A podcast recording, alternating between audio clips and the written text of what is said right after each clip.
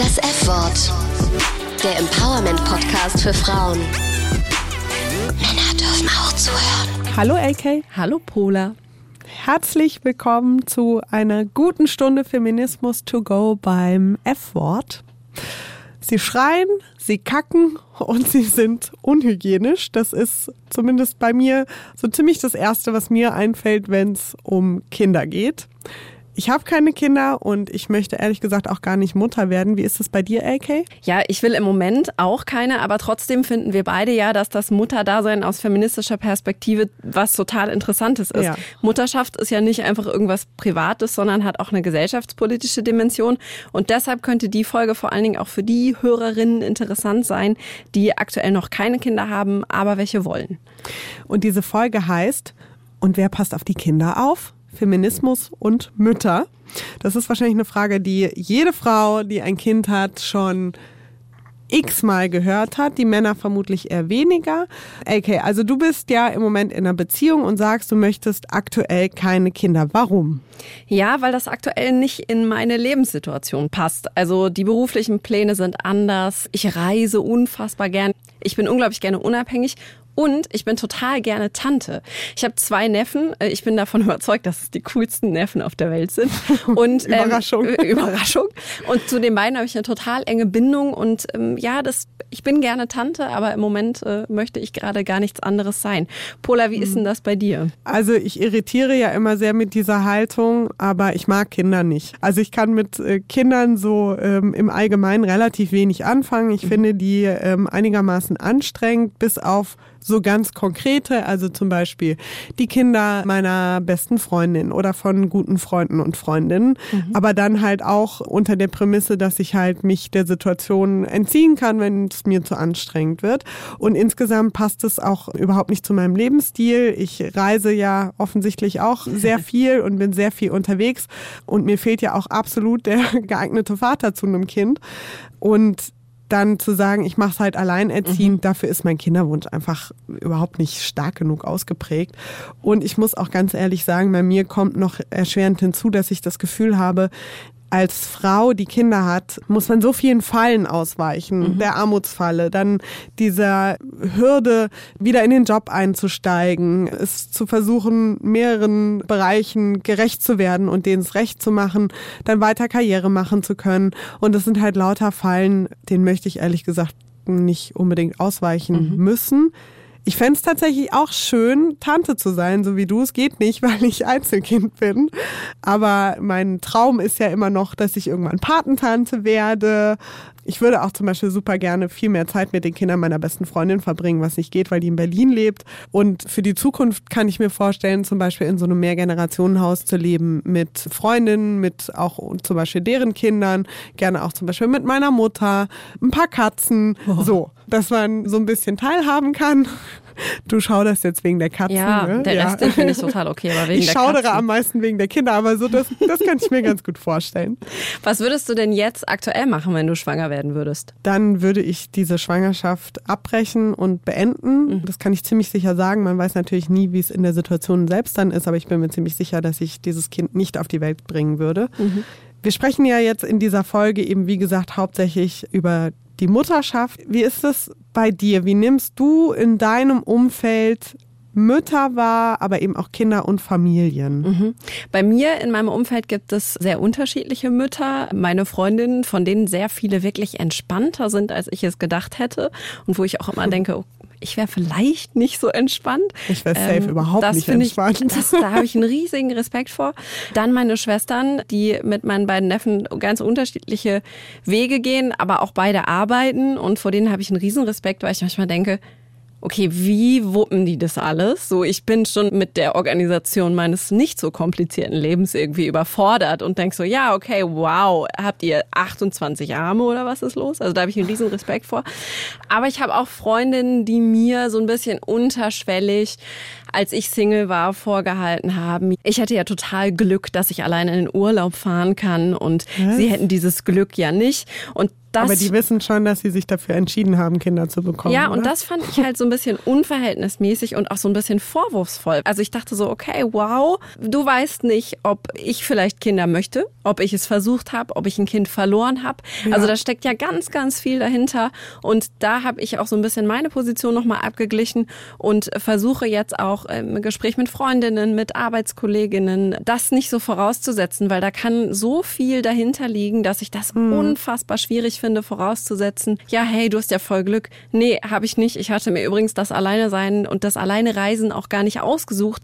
Ich habe es dann aber einfach gemacht und habe versucht, das Beste draus zu machen und das fand ich schwierig. Aber wie gesagt, es gibt ganz unterschiedliche Mütter in meiner Umgebung, in meinem nahen und ein bisschen äh, ferneren Umfeld. Wie ist das bei dir, Pola? Also ich nehme das vor allem natürlich über meine beste Freundin wahr, mhm. die zwei kleine Kinder hat. Die ist auch ein bisschen jünger als ich und bei der bin ich auch immer wieder völlig fasziniert, wie die das alles hinbekommt. Und ich nehme natürlich auch wahr als Singlefrau, die 30 Jahre alt ist, dass da der gesellschaftliche Druck auf jeden Fall zunimmt und da tatsächlich, so plump das klingt, immer wieder die Frage kommt, ja, aber willst du nicht und so. Und wenn ich dann sage, nee, ich möchte keine Kinder, ich gesagt bekomme, ja, aber das ist ja nur eine Phase. Das kommt Wo ja ich noch. ehrlich gesagt ähm, einigermaßen irritiert bin, weil ich bin ein erwachsener Ja. Mensch. So gut wie gar nichts in meinem Leben ist eine Phase.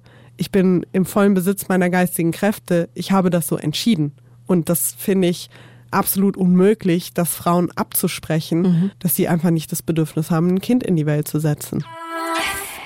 Es gibt ja eine große Frage, kann man es als Mutter eigentlich irgendwem recht machen? Mit dieser und anderen Fragen werden wir uns in dieser Folge beschäftigen. Wir sprechen auch darüber, in welchem Verhältnis Mutterschaft und Feminismus stehen, wo Kritik vielleicht auch angebracht ist, was alleinerziehende Mütter erleben und welche alternativen Familienmodelle es zu Mama, Papa, Kind gibt.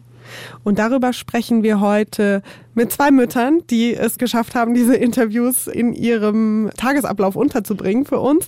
Und zwar ist das zum einen die promovierte Philosophin Dr. Hanna Holme, die Mutterschaft aus einer queer-feministischen Sicht betrachtet und uns auch erklären wird, was dieses queer-feministisch überhaupt ist.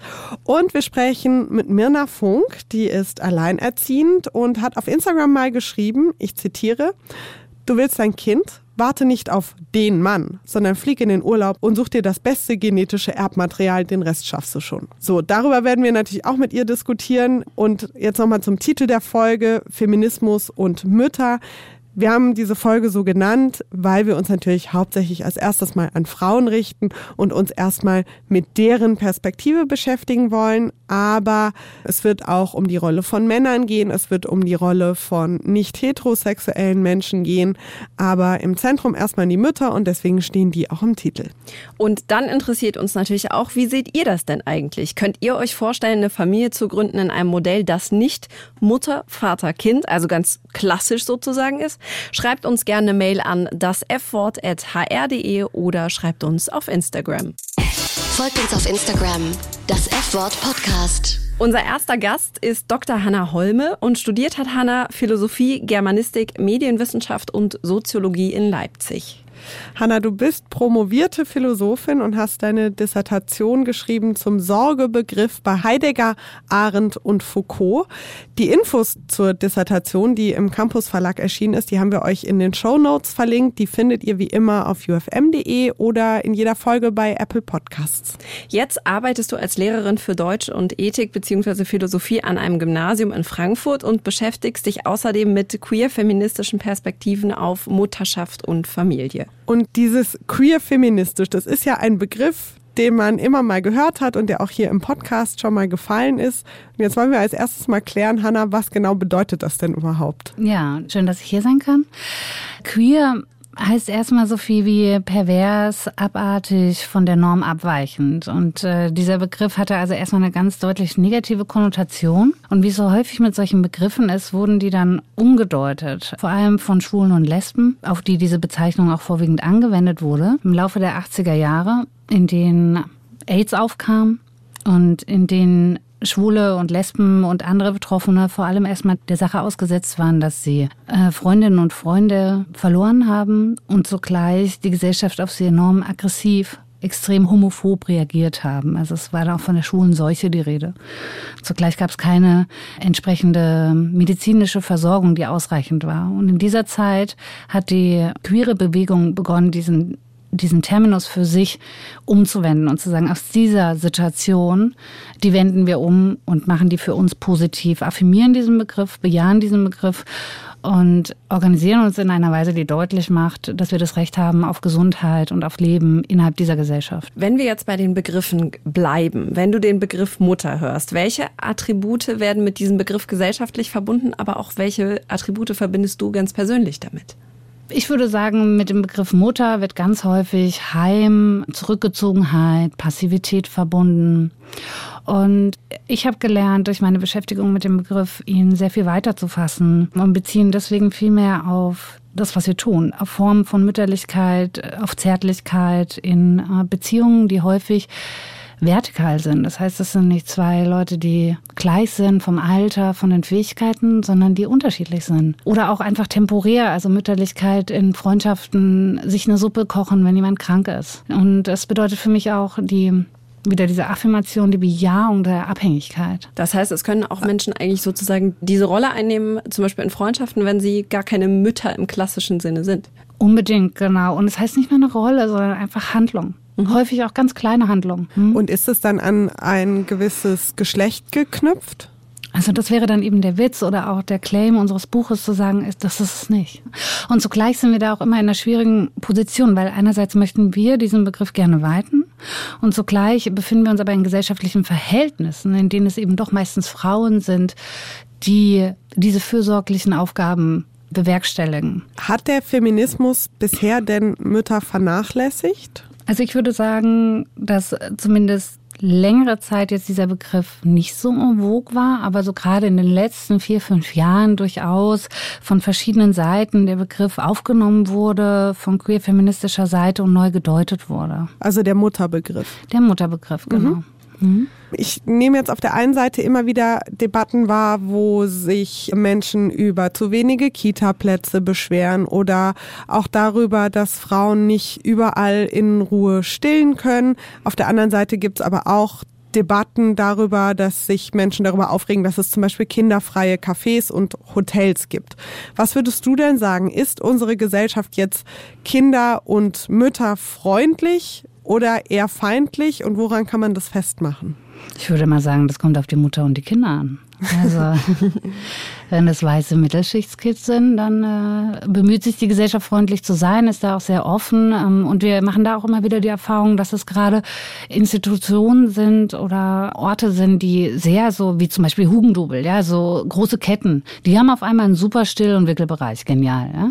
Also das heißt, es gibt so bestimmte Bereiche, wo darauf geachtet wird, äh, gerade wenn die mit Konsum zusammenhängen. Aber wenn wir darüber reden, sind wir auch kinderfreundlich im Hinblick auf Kinder mit besonderem Hilfebedarf, im Hinblick auf Kinder, denen zugesprochen wird, dass sie einen niedrigen Bildungshorizont haben oder Kinder, die eben nicht weiß sind, dann sieht die Sache schon anders aus. Wie könnte denn aus deiner Sicht die Gesellschaft Kinder- oder Mütter freundlicher werden? Wie sieht es zum Beispiel aus mit der Vereinbarkeit von äh, Kindern und Job?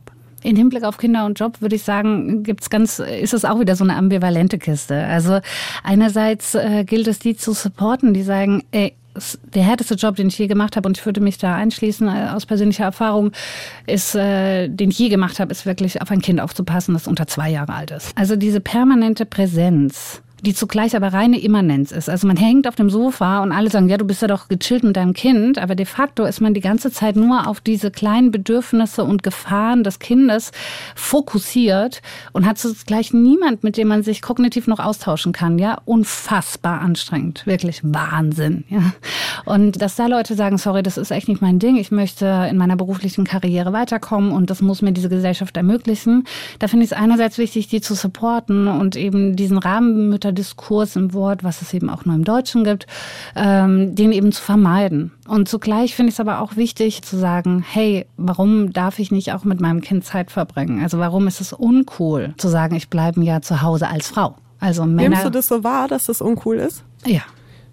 Also im Sinne von, ich kenne durchaus Leute, die das kritisieren und sagen, man begibt sich da in einen Bereich, wo man sich selber verliert. Naja, aber da könnte man jetzt sagen, so nach dem, was du eben vorher beschrieben hast, mit dem, man hat niemand, mit dem man sich austauschen kann und muss sich eben die ganze Zeit um das Kind kümmern, dass diese Gefahr, sage ich jetzt mal, oder diese Falle, sich da zu verlieren, ja schon vorhanden ist, oder?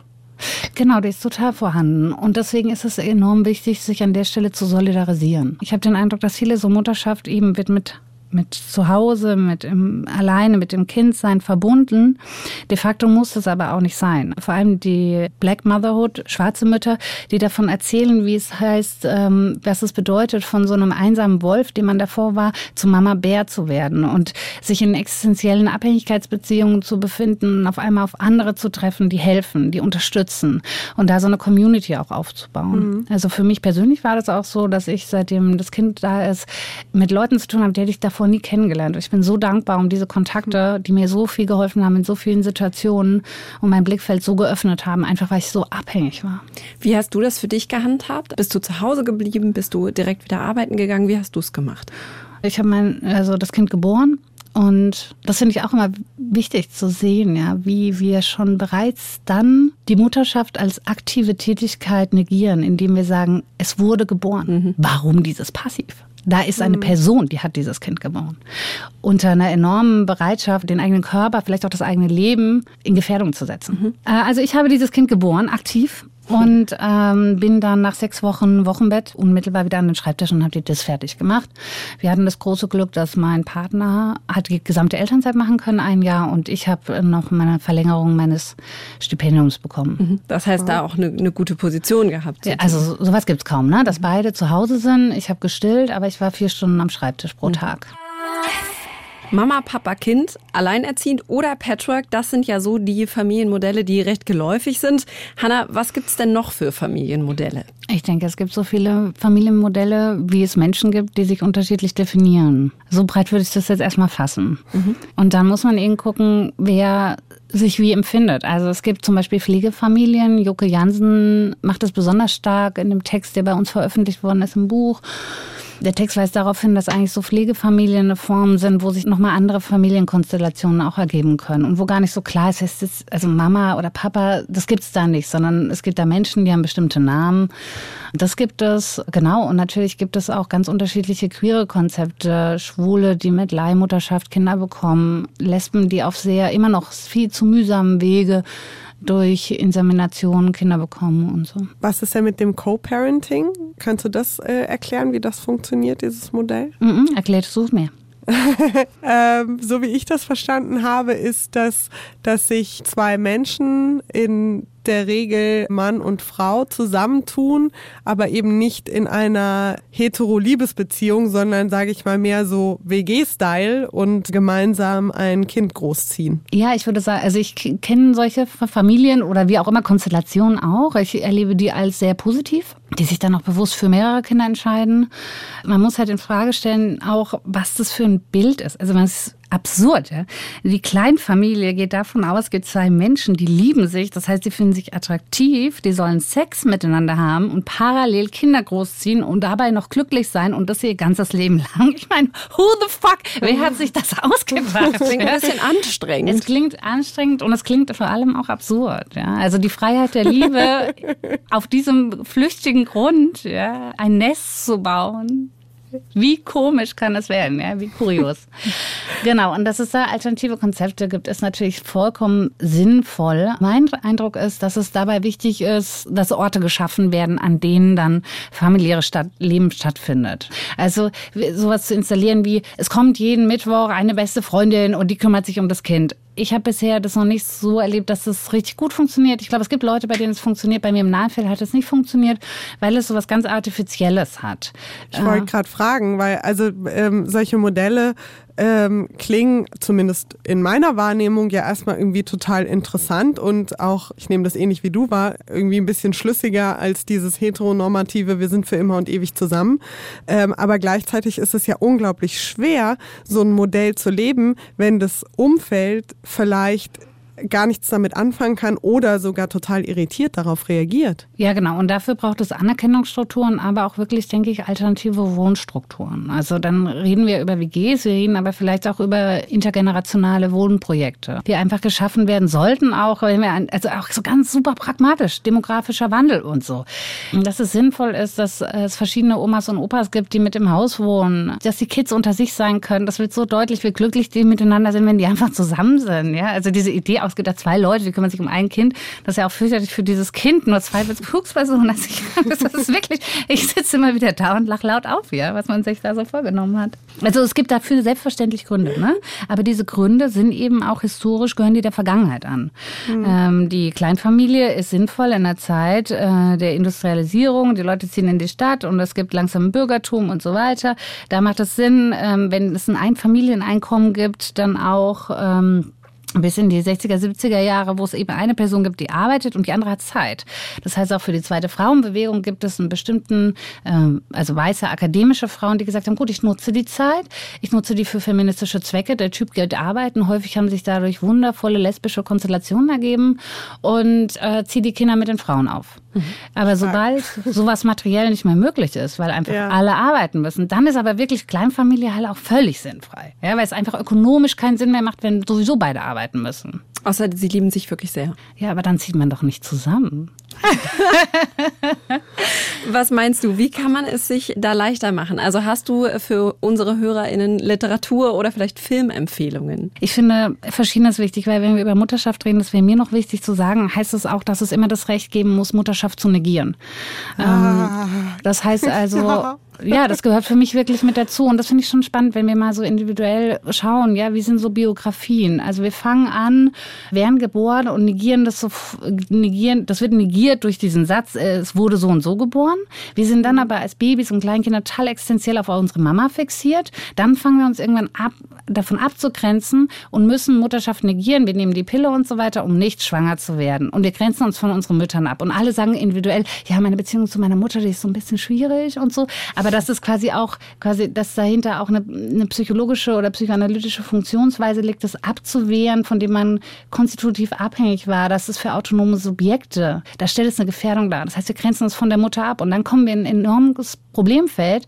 Mhm. Wir haben so eine Schonfrist bis 27, 28 vielleicht in Westdeutschland und dann muss aber das Kind her. Mhm. Und sich dagegen auch zu richten. Das heißt, meine erste Empfehlung ist Sarah Diel, die Uhr, die nicht tickt.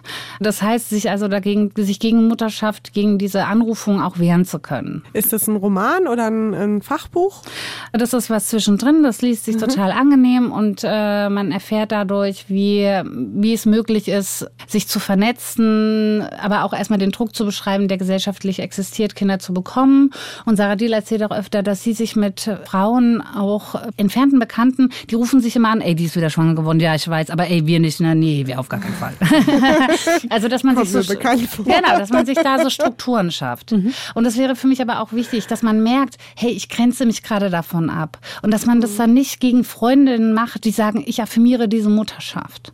Weil häufig ist es so, wenn wir uns, wenn wir krass eine Sache ablehnen müssen, dann müssen wir irgendwas in uns ablehnen. Mhm. Und mir wäre wichtig, dass wir da die gesellschaftlichen Zwänge erkennen und untereinander solidarisch bleiben, so unterschiedlich wir auch auf diese Frage der Anrufung von Mutterschaft antworten. Wenn wir jetzt nochmal zu den verschiedenen Familienkonstellationen gehen, dann haben wir jetzt gerade festgestellt, dass wir das im Großen und Ganzen ähm, ziemlich gut finden, dass es da alternative Modelle gibt. Es gibt ja jetzt aber auch, sagen wir mal, eher wertkonservative Menschen, die dann häufig sagen, ein Kind, das braucht eine Mutter und einen Vater. Was sagst du dazu? Ja, ich finde das gerade gravierend im Hinblick auf homosexuelle bzw. lesbische Paare, weil es in der Bundesärztekammer immer noch heißt, dass die Insemination für Frauen, also für gleichgeschlechtliche Paare, nicht legal sei, weil das Kind eine stabile Beziehung zu beiden Eltern braucht. Ich meine, so eine Argumentation muss man sich mal durchlesen. Soweit ich weiß, ist das noch aktuell. Die einzelnen Kammern agieren da wieder unterschiedlich, aber ich finde das eine totale Frechheit und Schlag ins Gesicht für alle Leute, die sich bewusst dafür entscheiden, Kinder zu kriegen und denen dann gesagt wird, wir brauchen hier einen Mann und eine Frau. Weil das ist ja auch völliger Humbug. Also ich meine, ich hab, bin jetzt auch mit einem heterosexuellen Elternpaar groß geworden und ich habe trotzdem nicht eine stabile äh, Beziehung zu beiden Elternteilen. Also es ist ja keine Garantie da, dass es dann Wunder oh Wunder auf einmal alles so so furchtbar stabil und toll ist, nur weil da ein Mann und eine Frau sind. Ne? Man könnte ja auch gegenteilig sagen, also ich meine, schnell mal ein Kind äh, zu zeugen, ja, das ist halt easy, aber sich bewusst dafür zu entscheiden, den langen Weg, auch diskriminierenden Weg zu gehen, der Adoption im Moment noch bedeutet, das ist eigentlich mhm. das Tafel. Jetzt haben wir gerade schon über unterschiedliche Entwicklungen gesprochen. Schauen wir nochmal auf andere Protagonisten und äh, Protagonistinnen. Welche Rolle spielen denn Männer und nicht heterosexuelle Menschen in dieser Entwicklung? Ich glaube, was eine relevante Rolle spielt, ist tatsächlich, dass immer mehr queere Perspektiven auch hegemonial beim Deutschlandfunk und sonst wo zu hören sind, in, in, in Zeitungen auch stärker thematisiert werden. Das und ist in eine, diesem Podcast. Und in diesem Podcast, genau. Ich denke, dass es da immer eine breitere Öffnung gibt. Bei den Männern bin ich ein klein bisschen skeptischer, zumindest wenn wir uns die Zahlen angucken, nehmen ja häufig die Jungs auch noch ihre zwei Monate Elternzeit und nutzen die dann zum Familienurlaub. Da mhm. sehe ich im mhm. Moment noch nicht so eine Entwicklung. Ich glaube, dass es hierfür, und das ist schon relevant, weil es geht dabei wirklich innerhalb der Beziehung um auch so ganz kleine, was wir häufig Mikropraktiken nennen. Also kann ich mich darauf verlassen, dass der Dude es hinkriegt, das Kind zum Kinderarzt zu bringen? Kann ich mich darauf verlassen, dass er es auf Kette kriegt, dass das Kind ähm, eine beste Freundin hat und die hat Geburtstag, dann muss ein Geburtstagsgeschenk her. Solche Sachen, ja. Also das, mhm. dass man, dass ich mich darauf verlassen kann, dass sowas passiert. Mhm.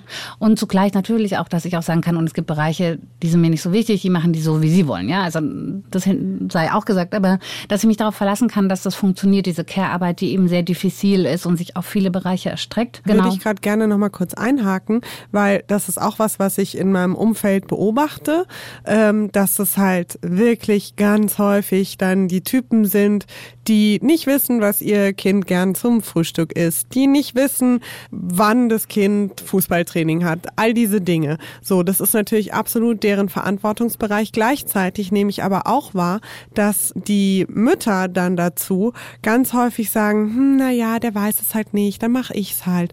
Wo ich häufig dann das Gefühl habe, naja, das äh, trägt irgendwie aber auch zur Reproduktion dieser Struktur bei, weil die Männer dann irgendwie auch wissen, na, ich kann mich ja darauf verlassen, die wird schon irgendwie regeln.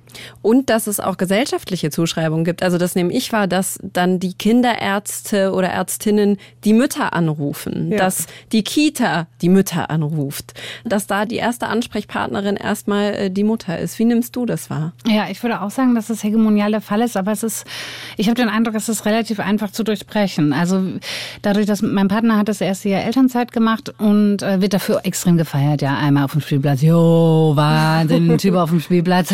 Ich finde Spielplatz ein Un also das ist mein Arbeitsfeld, wo ich mich am wenigsten gerne aufhalte, weil ich mich tatsächlich, ich fühle mich da auf dem Abstellgleis und da an der Stelle schaffe ich es auch nicht, das anders zu deuten oder irgendwie zu reformulieren. Ich fühle mich da einfach scheiße, ja.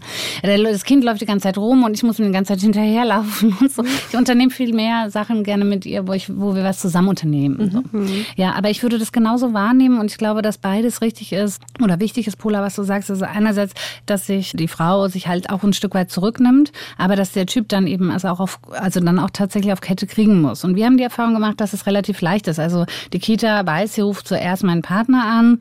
Mein Partner kennt das Kind auch ein Stück weit öfter mal besser als ich, ähm, was vielleicht auch damit zu tun hat, dass ich halt schon dann unmittelbar am Schreibtisch war. Mhm. Es gibt mhm. aber auch so eine Kehrseite, dass du denke, Diggi, ich war auch die ganze Zeit da und habe sie gestillt und keine Ahnung was. Und jetzt wird er hier krass abgefeiert und wenn sie mich jetzt ablehnt und sagt, nein, Mama, Mampi, Mampi, dass ich dann, also der Partner, Mampi? Mampi? ist der Partner. okay. dass, dass, dass dann gesagt wird, ja, du warst ja auch dann nicht so da. Wo ich so denke, ich war da, verdammt. Ja? Aber tatsächlich scheint sowas ganz viel auszulösen. Und solange die Männer nicht ein Jahr Elternzeit nehmen, ist auch die strukturelle Benachteiligung von Frauen mhm. im Berufsleben gegeben. Mhm. Jetzt haben wir ja in unserem Podcast eine schöne Kategorie, die nennt sich die Heldin der Folge, wo wir immer Frauen vorstellen wollen, die andere Menschen kennen sollten, die empowern, die eine besondere Geschichte haben. Hast du uns eine Heldin der Folge mitgebracht? Ja, für mich persönlich ist es Audre Lorde, Schriftstellerin, die vor allem so in den 80er Jahren richtig bekannt wurde. Sie kommt aus der Black Community und ähm, genau war vor allem Schriftstellerin und hat sich selbst bezeichnet als schwarz, lesbisch, Feministin, Mutter, Dichterin, Kriegerin.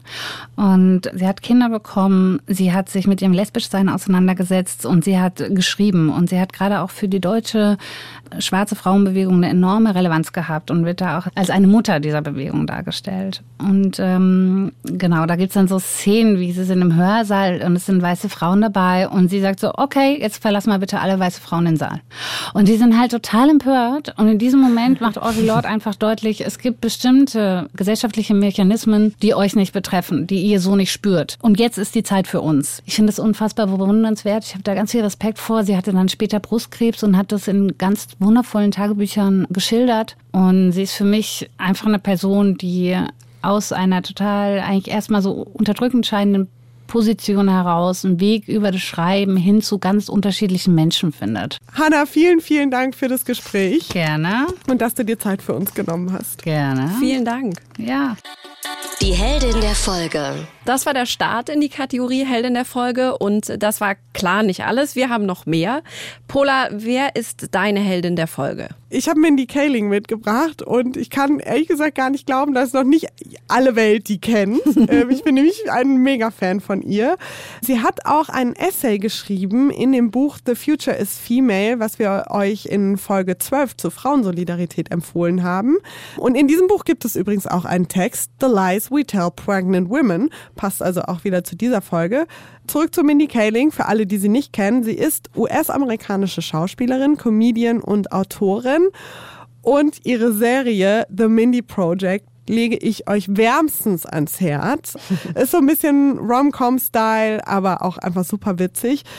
Wenn man Mindy Kaling googelt, dann kommt als erste Autovervollständigung Mindy Kaling Baby. Als zweite kommt Mindy Kaling Daughter.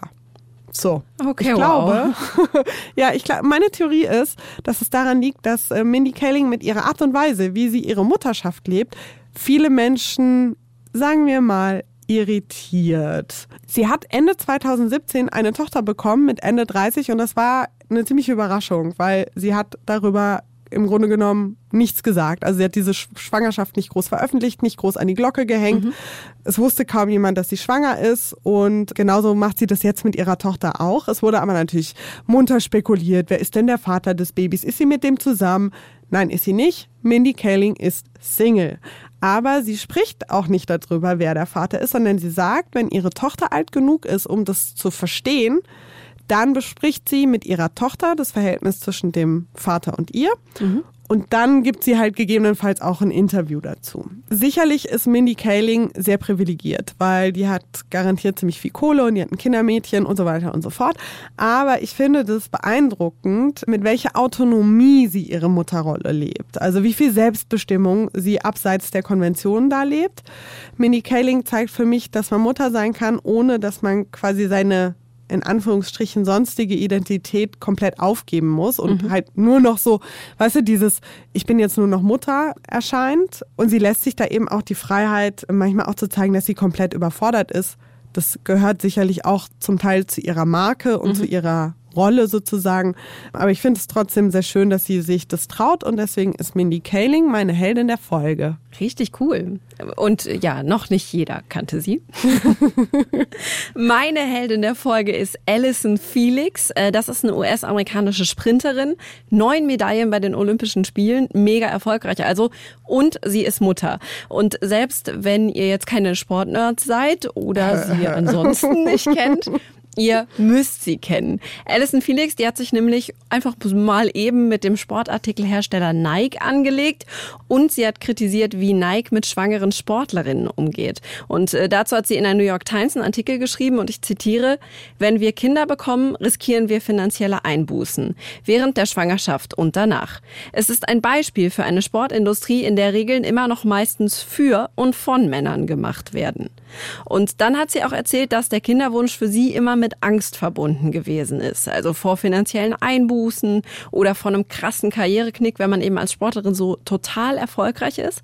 Und Ende 2018 hat sie dann trotzdem, könnte man fast sagen, eine Tochter gekriegt, sich dazu bewusst entschieden und dann ist genau das eingetreten, wovor sie Angst hatte. Nike hat ihr zwar einen neuen Vertrag angeboten, der war aber 70 Prozent geringer dotiert. Wow. Also richtig, richtig krass. Und sie hat das dann öffentlich gemacht und dafür gekämpft, dass dass schwangere Sportlerinnen sich in Zukunft eben nicht so krass unter Druck gesetzt fühlen. Weil sie hat erzählt, sie hat dann teilweise nachts ist sie ein oder zwei Stunden ins Fitnessstudio gegangen, weil sie wusste, sie muss wieder fit werden. Krass. Sonst kriegt sie eben so wenig Prämien, weil die Prämien gerade für Leichtathletinnen und Leichtathleten eben unglaublich wichtig sind. Und sie hat den Druck erhöht, sie hat es öffentlich gemacht und sozusagen ihre Stimme erhoben. Inzwischen hat sie einen anderen Sponsor und hat in einem Interview gesagt, dass sie sich viel besser wahrgenommen und unterstützt fühlt. Als Zitat, Athletin, als Mutter und als Aktivistin. Und ich finde das ziemlich beeindruckend, weil für mich ist das der Beweis, dass Sport nie unpolitisch ist. Mhm. Nike hat inzwischen reagiert. Sie haben erklärt, dass Athletinnen im Falle einer Schwangerschaft 18 Monate immerhin keine Verringerung ihrer Prämien befürchten müssen. Und Alison Felix, die hat auf Instagram geschrieben, unsere Stimmen haben Macht. Und wie gesagt, ich finde, Sport ist nie unpolitisch und mich beeindrucken Frauen wie Alison Felix. Das ist meine Heldin der Folge und wir stellen die euch auch nochmal bei Instagram vor. Das F-Wort Podcast in einem Wort und da gibt's nochmal alle Heldinnen der Folge. Laut des Bundesministeriums für Frauen und Familien gibt es in Deutschland acht Millionen Familien mit minderjährigen Kindern. 20 Prozent davon sind alleinerziehende Mütter oder Väter, hauptsächlich Mütter, denn neun von zehn Alleinerziehenden sind weiblich. Und mehr als ein Drittel der Alleinerziehenden müssen auf staatliche Grundsicherung zurückgreifen. Das heißt, das Armutsrisiko bei Alleinerziehenden ist dann deutlich höher als zum Beispiel bei Eltern, die nicht alleine sind. Und trotzdem sieht laut Studien so das Familienministerium ein Großteil der Alleinerziehenden die Situation positiv wie auch Mirna Funk. Mirna Funk haben wir euch schon mal als Follow-Tipp auf Instagram gegeben. Sie ist unter anderem Kolumnistin, Kommunikationsberaterin und Autorin und hat kürzlich angefangen, ihren Master in Philosophie zu machen, nochmal so nebenbei. Mirna schreibt eine Kolumne für die Vogue und für Edition F und lebt in Berlin zusammen mit ihrer Tochter Etta. Und zum Interview sind beide gekommen, Mirna und Etta. Wir freuen uns sehr darüber äh, und wir freuen uns auch, dass das Interview geklappt hat. Das war nämlich ein Balanceakt zwischen ja. Berlin, Frankfurt und Tel Aviv und technisch nicht so ganz einfach, aber wir haben es alle zusammen hingekriegt. Inklusive Etta. Ja. Mirna, du bist ja alleinerziehende Mutter. Wie würdest du denn dieses Alleinerziehende beschreiben? Äh, normal. also für mich ist das natürlich ein ganz normaler Zustand, weil ich in dem schon jetzt so lange lebe. Ich habe den Vater meiner Tochter verlassen, äh, als etwa sechs Monate alt war und seitdem bin ich alleinerziehend und bin damit sehr glücklich und ausgeglichen und fühle mich damit ganz normal, ehrlich gesagt. Jetzt hast du gerade gesagt, es ist ganz normal für dich, du bist glücklich, es geht dir gut. War das eine gewollte Entscheidung von dir, dass du deine Tochter allein großziehst oder war das dann einfach die logische Konsequenz sozusagen aus der Trennung? Also generell ist das so, dass wenn man sich verliebt und jemanden liebt und dann gemeinsam entscheidet, ein Kind großzuziehen, dann ist die Idee natürlich erstmal, dass man das gemeinsam tut. So und das war bei mir auch nicht anders. Ich habe dann trotzdem aus ganz vielen unterschiedlichen Gründen ihren Vater verlassen und es war eine sehr bewusste Entscheidung und eine sehr konsequente Entscheidung und danach hatte ich jetzt aber auch nicht irgendwie den Plan, mir jetzt so schnell wie möglich irgendeinen Ersatz Ersatzpapa oder was auch immer zu besorgen. Mir ging es jetzt auch erstmal darum, anzukommen in diesem neuen Leben mit Etta. Und das war ja auch ein anderes Leben als das zu dritt. Und das hat sicherlich, dieses Neuankommen hat bestimmt noch mal so ein Jahr gedauert. Und jetzt ist es aber so, dass wir da ja in diesem Leben also so drin sind, dass ich mir jetzt eigentlich nicht mehr vorstellen kann, nochmal einen Partner zu haben oder so und Etta dann aufzuziehen mit diesem neuen Mann oder so. Also das ist ja dann alles so kompliziert. Entweder hat der noch Kinder oder er hat keine Kinder, dann will er noch ein Kind. Und ich kann mich ehrlich gesagt mit all dem gar nicht so richtig beschäftigen, weil mein Leben so ausgefüllt und gesund ist und so schön,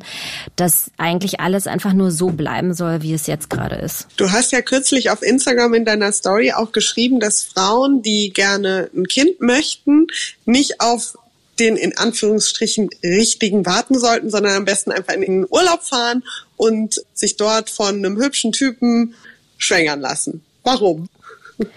Also ich bin ja 38 und ich kenne auch Frauen in meinem Alter oder die sogar noch älter sind, die seit Jahren auf diesen Mann warten, mit dem sie irgendwie unbedingt ein Kind haben wollen und die einen riesigen Kinderwunsch haben, aber auf jemanden warten, der diesen Kinderwunsch erfüllen soll. Und das halte ich halt für totalen Quatsch, weil man muss auf überhaupt niemanden warten. Also wir können ja Kinder bekommen, das können Männer nicht. Und so viel braucht man jetzt nicht dafür, um, um schwanger zu werden. Ja? Also ich will jetzt die Rolle des Mannes nicht herabsetzen oder so. Ich meine, mittlerweile braucht man auch gar keinen Samen mehr, sondern man kann auch ohne Samen ja schwanger werden als Frau. Also da gibt's ja schon wissenschaftliche Errungenschaften und so, ja. Die werden in den nächsten Jahren auch nicht weniger werden. Mir ist wichtig, an dieser Stelle einfach nur zu sagen, dass wenn ich als Frau einen Kinderwunsch habe und der ist ganz stark, ja, dann soll ich halt diesen Kinderwunsch einfach erfüllen. Und da gibt's ja unterschiedliche Möglichkeiten, ob ich mir jetzt Samen bei einer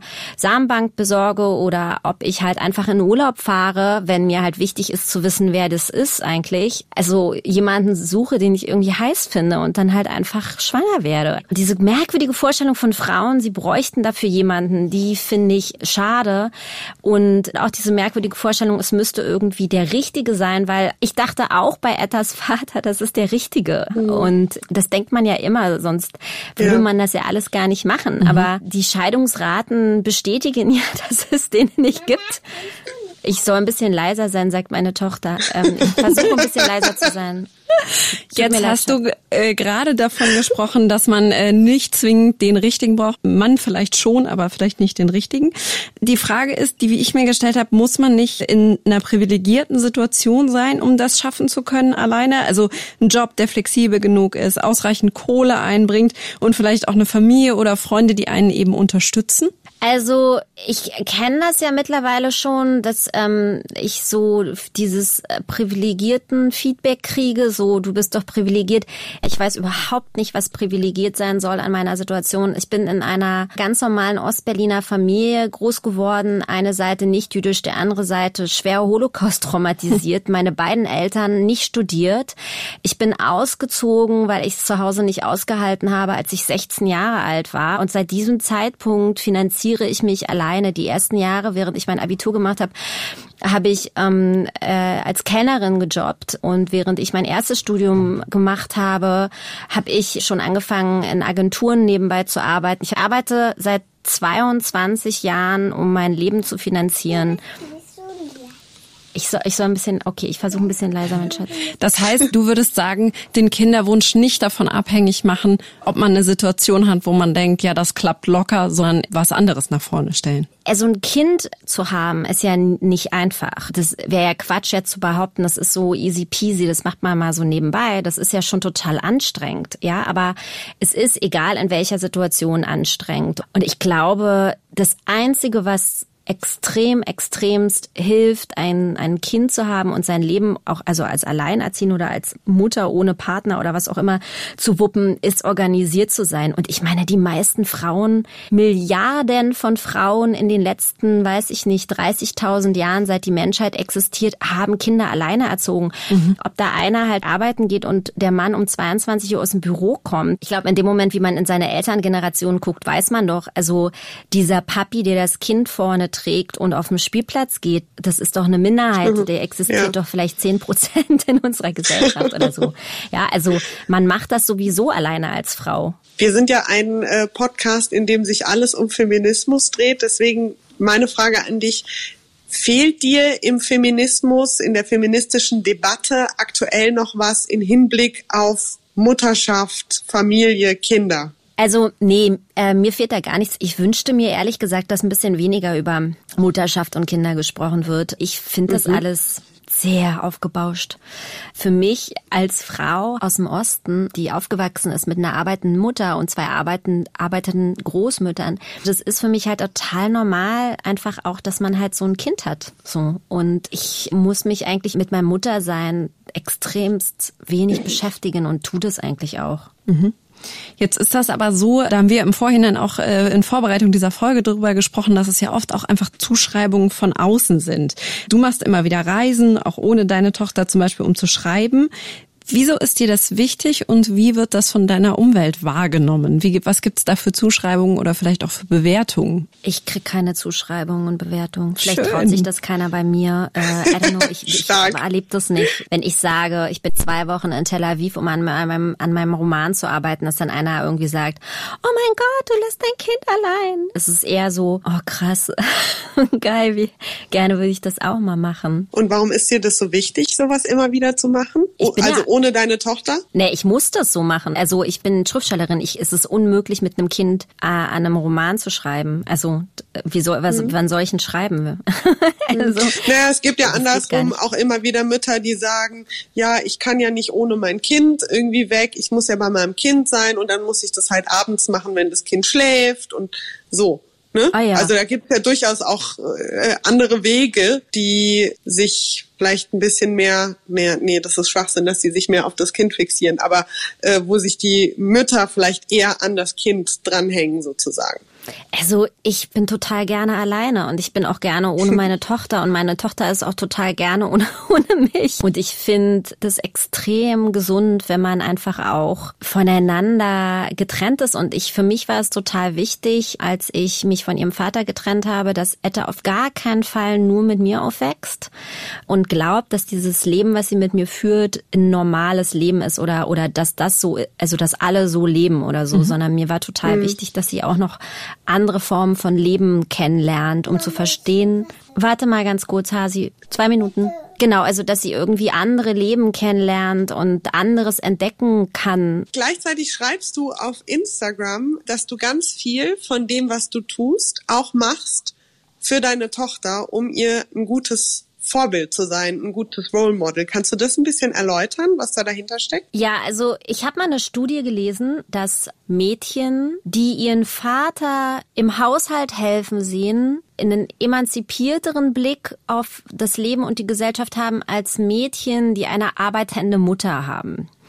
Und ähm, nachdem ich dann ihren Vater verlassen habe, habe ich uns einen Putzmann besorgt, damit Etta immer einen Mann sieht, der bei uns putzt. Stark. Und das war ein Schritt. Und das zweite ist natürlich, dass was mir wichtig ist, ist, dass sie eine Mutter sieht, die, also eine Frau sieht, die Frau und Mutter ist, die glücklich ist mit dem, was sie tut, weil sie immer noch die Dinge tut, die ihr wichtig sind. Und natürlich eine Frau erlebt, die sozusagen auch in ihrem Leben all die Dinge erreicht, die sie gerne erreichen möchte. Jetzt hast du es gerade schon angesprochen. Dir ist das wichtig, dass sie auch dich sozusagen als Mutter sieht, aber auch als Frau.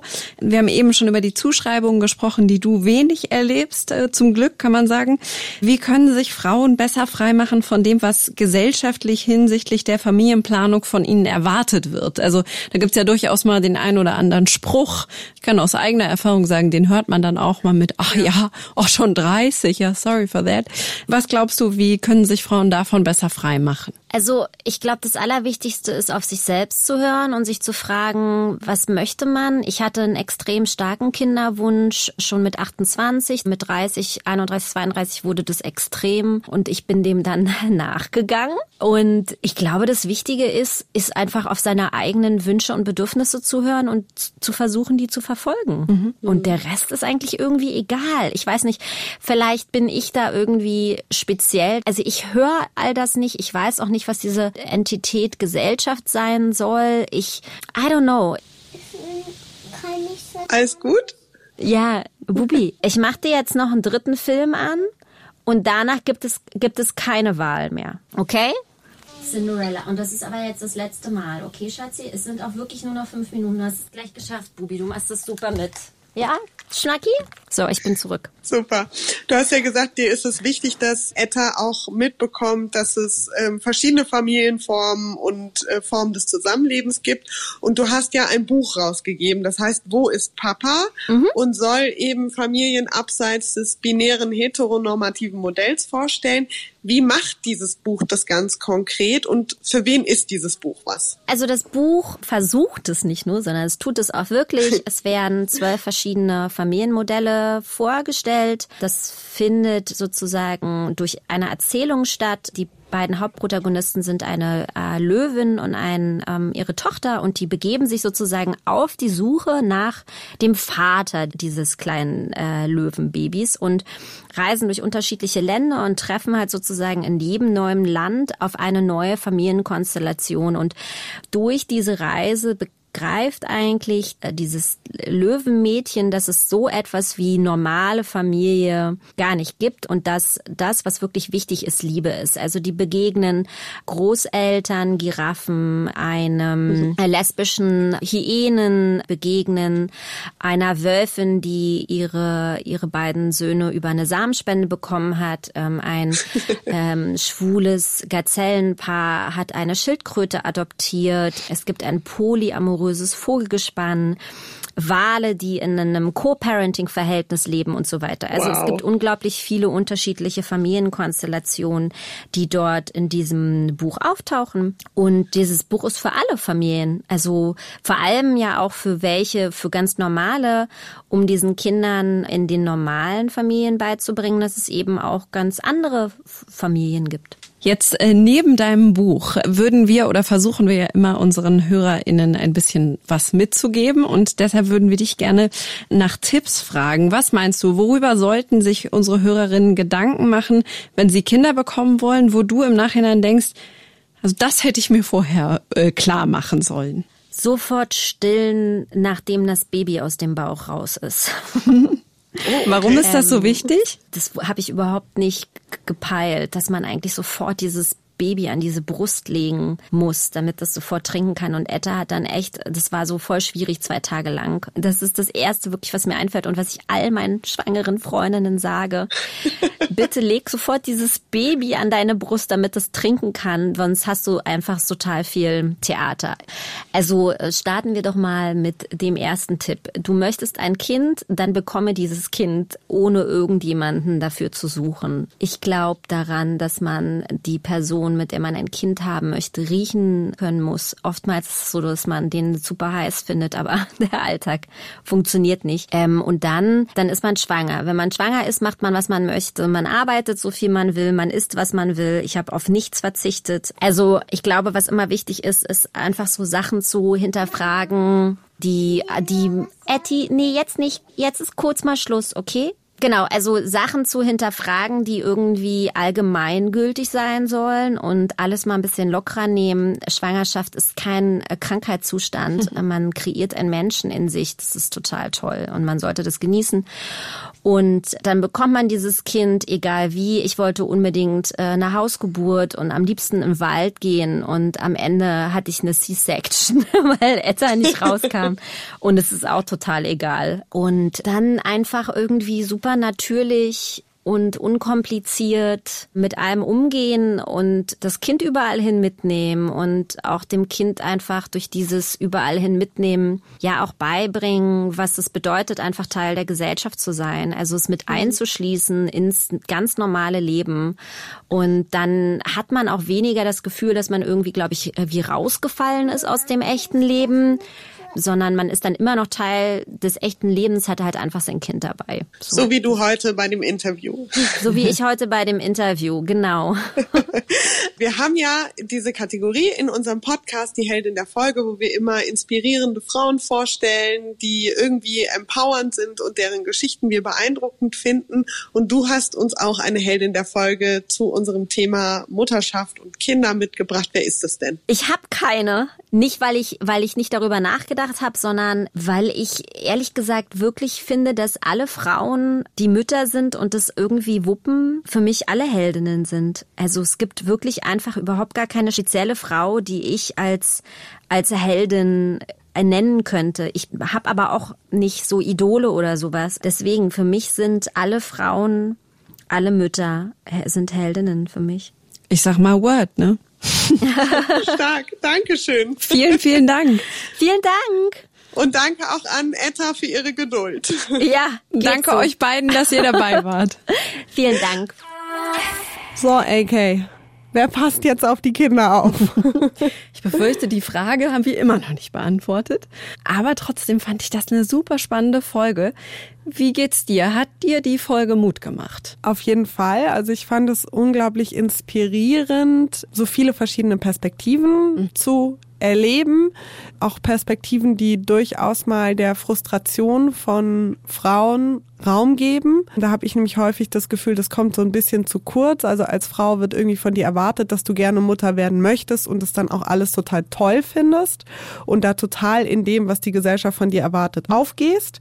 Und allein mal so zu sehen, wie viele verschiedene Möglichkeiten es gibt und Auslebungsformen sozusagen, fand ich total ja inspirierend und auch tatsächlich ein bisschen mutmachend. Ich mochte tatsächlich die Vielfalt dieser Folge die, glaube ich, einfach sehr oft unterrepräsentiert ist. Und das hat mir gut gefallen und finde ich, hat zumindest so jetzt für mich einfach auch den Horizont noch mal ein bisschen erweitert. Aber kannst du dir ganz grundsätzlich vorstellen, eben eine Familie zu gründen in so einem alternativen Modell? Also ich sag mal so, ich kenne diese Modelle jetzt besser und ich verstehe sie vielleicht auch besser, aber könnte ich für mich jetzt gar keine mm, schlussendliche Antwort drauf geben? Mhm. Weiß ich nicht. Müsste ich vielleicht äh, drüber nachdenken.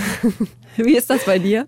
Ehrlich gesagt finde ich den Gedanken und das, also eine Mischung wirklich aus dem, was Hannah und Mirna gesagt haben, mhm. sich nicht auf diesen einen Kerl verlassen zu müssen, unglaublich entspannend. Also weil ich empfinde das als äh, Singlefrau von 30 Jahren als enormen gesellschaftlichen Druck.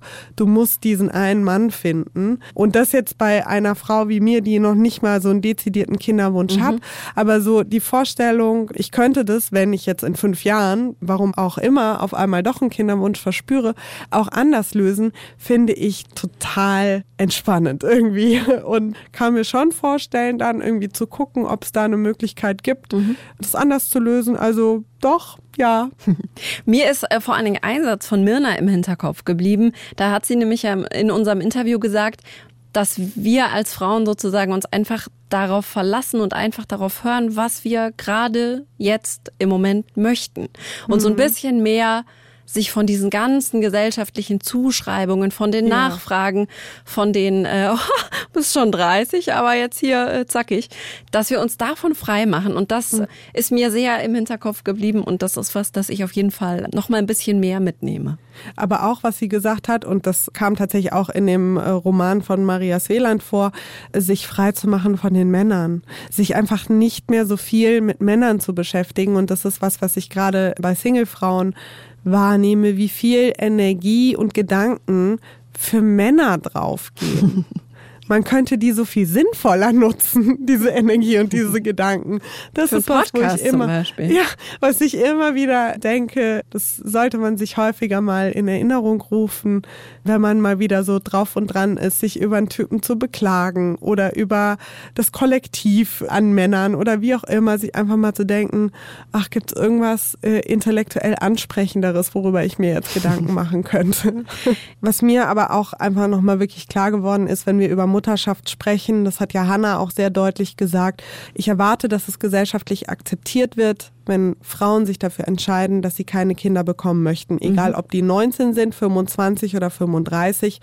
Und mein Appell, sprecht es diesen Frauen nicht ab, liegt ihnen nicht mit so Sprüchen in den Ohren wie das ist nur eine Phase, weil wie du es ja auch gesagt hast, du weißt ja nie, was hinten dran steht. Und das finde ich ähm, eben so, das finde ich so krass. Also da kann ja so viel Schmerz dahinter stehen oder einfach wirklich die bewusste Entscheidung. Und auch das ist was, das ja. übrigens keiner von außen zu bewerten hat. Eben. Und auch keine ähm, ja. Das ist absolut übergriffig. Das rangiert für mich in dem Bereich wie bei Frauen, die schwanger sind, einfach ungefragt den Bauch anfassen.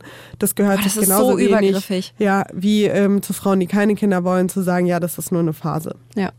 So, dann sind wir durch. Ja. Mit. Und wer passt jetzt eigentlich auf die Kinder auf? Du sagst es in so schönen Ton.